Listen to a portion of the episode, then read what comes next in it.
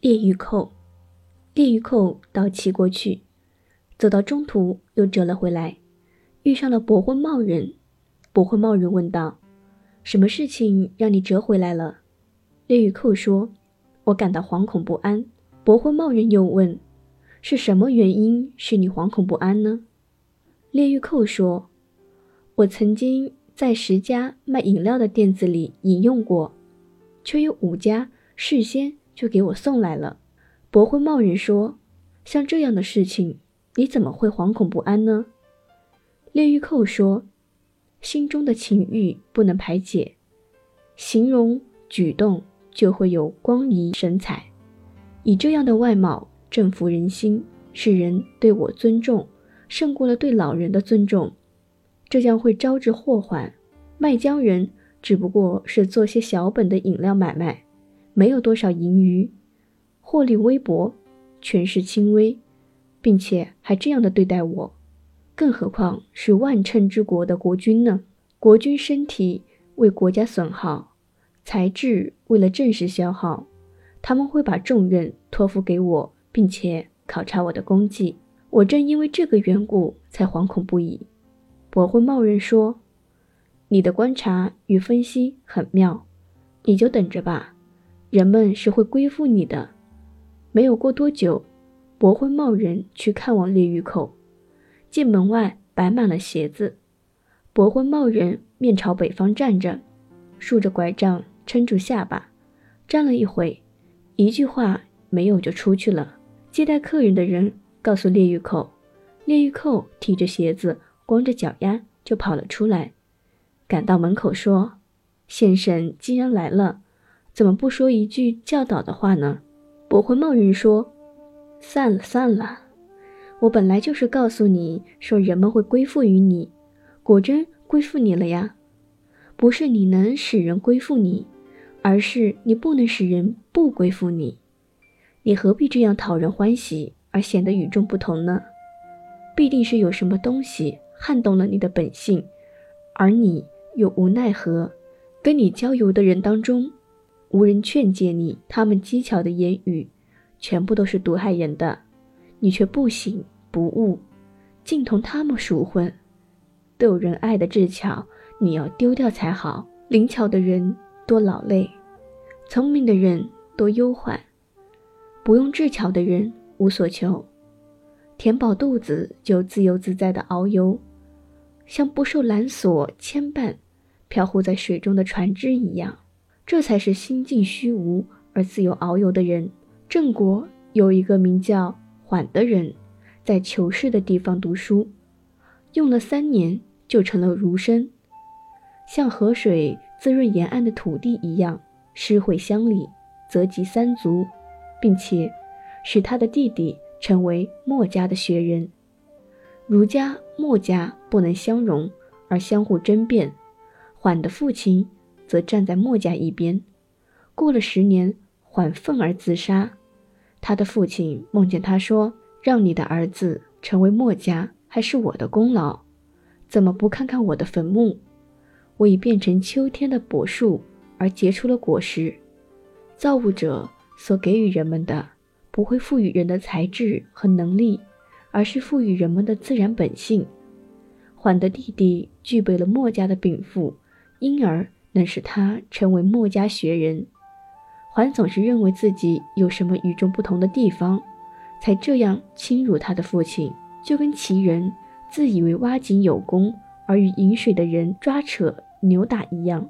看来如今的社会上的人，差不多都是像缓这样贪天之功以为己有的人，自以为生活中总是这样，有德行的人却并不知道这样的情况。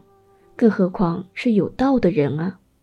古时候，人们称这种贪天之功的做法是违背自然规律而受到刑戮。圣哲的人安于自然，却不适应人为的摆布；普通人习惯于人为的摆布，却不安于自然。庄子说：“了解道容易，不去谈论却很困难。了解了道。”却不妄加谈论，这是通往自然的境界。了解了道，却信口谈论，这是走向人为的尘世。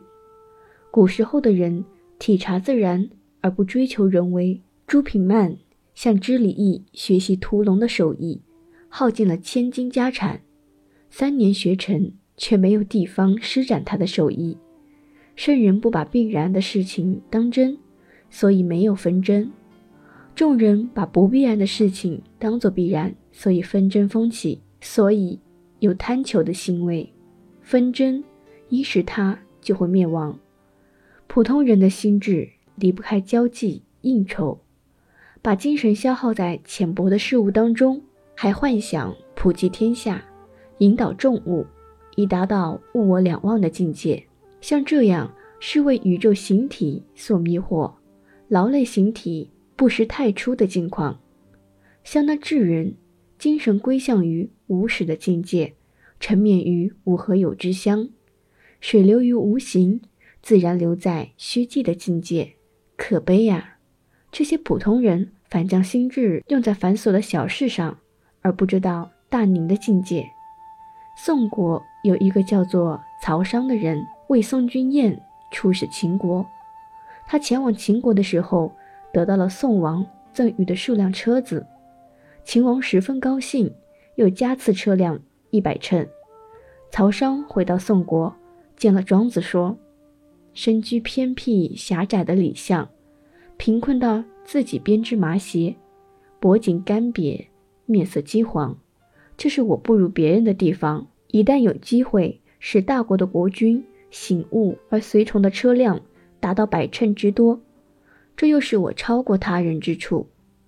庄子说：“听说秦王有病，招请属下的医生，破出脓疮溃散的疥子的人，可以。”获得车辆一乘，填治痔疮的人可以获得车辆五乘。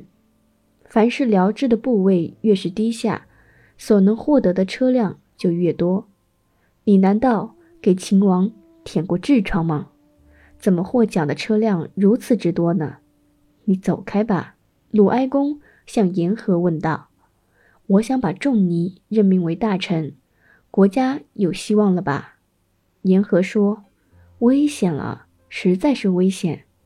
孔子正热心雕琢文饰，追求华丽的词章，把枝节当主干，矫饰自然性情，也夸示于民众，不明智也不诚信，让他的内心被这些虚情主宰，怎么能够领导人民呢？孔子果真适合你吗？或者他真的能恩惠于人民吗？那一定是有误会的。让人民背离朴实而学类为，这不是教化人民的办法。为后世着想，不如尽早放弃这个打算。孔子是很难治理好国家的，施与别人恩惠，却总是忘不了让别人回报，远不是自然对普天之下广泛而无私的赐予。施恩图报的行为，商人都瞧不起，即使有什么事情必须与他交往。内心也是瞧不起的，施加皮肉之刑的，不外乎是金属或者木质的刑具；给内心世界带来惩罚的，则是自身的烦恼和行动的过失。小人受到皮肉之刑，是用刑具加以拷问；小人内心受到惩罚，则是阴气、阳气郁积所造成的侵害。能够免于内外刑戮的。只有真人才可以做得到。孔子说：“人心比山川还要险恶，比探知天象还要困难。自然尚有春夏秋冬和早晚变化的一定周期，人却容貌忠厚而情感内敛。有的人貌似醇厚而行为骄逸，有的人实为长者而形貌不符，有的人外形圆润而内心刚直。”有的人外貌坚实而内心散漫，有的人表面舒缓而内心焦躁，所以人们趋意急于干渴，气意则如避热。因此，君子总是让他到远处来观察他是否忠诚，让他近身来观察他是否恭敬，让他处理繁难的事物来观察他的才能，向他突然提问来观察他的心智，与他紧急契约来观察他的信用，把财物托付给他来观察他的廉洁，告诉他危难的处境来观察他的节操，让他喝醉来观察他的仪态，使男女杂处观察他的色态，观察这九种真念，不好的人也就能检验出来了。郑考父首次被任命为士，便逢人弓着背；再次任命为大夫，便深深地弯着腰；第三次任命为卿，更谦恭地俯下身子，总是让开大道，顺着墙根快步疾走。态度如此谦下，谁还敢干出不轨之事？如果是凡夫俗子，首次任命为士就会傲慢矜持，再次任命为大夫。就会在车上手舞足蹈。第三次任命为卿，就要人呼书称伯了。像这样，谁还会成为唐尧、许由那样谦让的人呢？最大的祸害莫过于有意培养德性，而且有心眼。等到有了心眼，就会以意度事，主观臆断，而主观臆断必定会导致失败，招惹凶祸的官能。有心、耳、眼、舌、鼻五种内心的谋虑，则是祸害之首。什么叫做内心谋虑的祸害？所谓内心谋虑的祸害，是指以自己视而诋毁自己所不赞同的事情。困厄窘迫源于以下八个方面的自持与矜持。顺利通达基于以下三种情况的必然发展，就像身形。必须具备六个腑脏一样，貌美虚长、高大魁梧、健壮艳丽、勇武果敢，八项长处远远胜过他人。于是依持傲人，必然导致困厄窘迫；因循顺应，俯仰随人，困厄怯懦而又态度谦下，三种情况都能遇事通达，自认聪明炫耀于外。勇猛躁动，必多怨恨；倡导仁义，必多责难。通晓生命实情的人，心胸开阔；通晓真知的人，内心虚空豁达；通晓长寿之道的人，随顺自然；通晓寿命短暂之理的人，也能够随意而安。有一个人，他去拜见宋王，宋王赐给了他车马十乘，他一张这些车马。向庄子炫耀。庄子说：“河边有一户贫穷的靠编织苇席为生的人家，他的儿子潜入了深渊，得到了一枚价值千金的珍珠。父亲对儿子说：‘拿过石块来锤坏这颗宝珠。价值千金的宝珠必定是出自深深的潭底黑龙的下巴下面。你能够轻易地获得这个宝珠。’”一定是遇到龙王在睡觉。倘若黑龙醒过来，你还想活着回来吗？